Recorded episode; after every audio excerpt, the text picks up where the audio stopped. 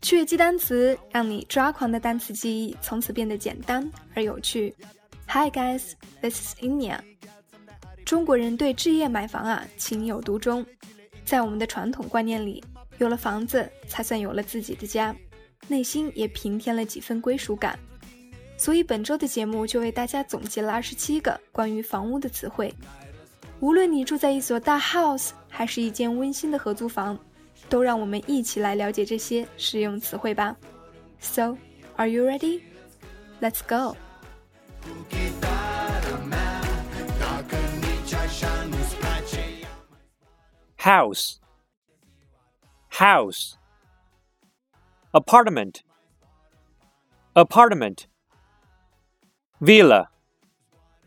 Villa. Living room. Living room.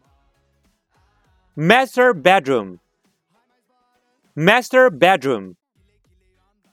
Guest bedroom. Guest bedroom. Dining room. Dining room. Kitchen. Kitchen bathroom. Bathroom. Study. Study. Cloakroom. Cloakroom. Storeroom. Storeroom. Attic.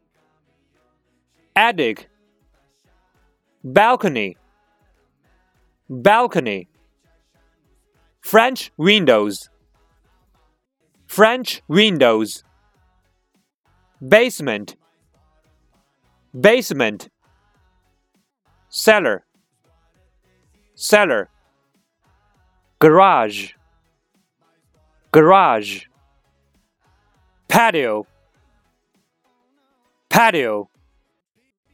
Corridor. Corridor. Courtyard. Courtyard roof roof chimney chimney fireplace fireplace floor floor elevator elevator stairs stairs wall wall gate gate fence fence.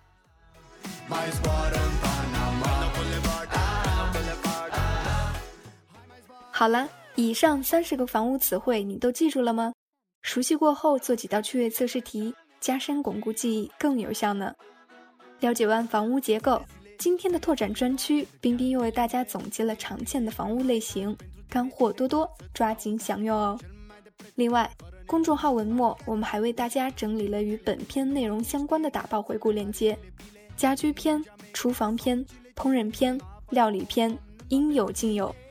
感兴趣打包学习的朋友，抓紧关注我们的微信公众号“辣妈英语秀”，找到同期内容即可享有全部的拓展链接。好的，以上就是今天的全部内容。欢迎正在收听节目的你和我们一起互动聊聊，通过自己的努力，你是否已经住上属于自己的大 house 了呢？欢迎关注微信公众号“辣妈英语秀”，收看更多实用口语节目。并可以按关注后的步骤获取五十部最适合学英语的电影，以及小猪佩奇全四季影音文件。辣椒们，我们下期节目再见。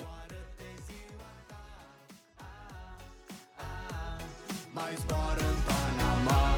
Ah, ah, Hai mai zbor în Chile, Chile, Chile, Chile, eu baby, nu erau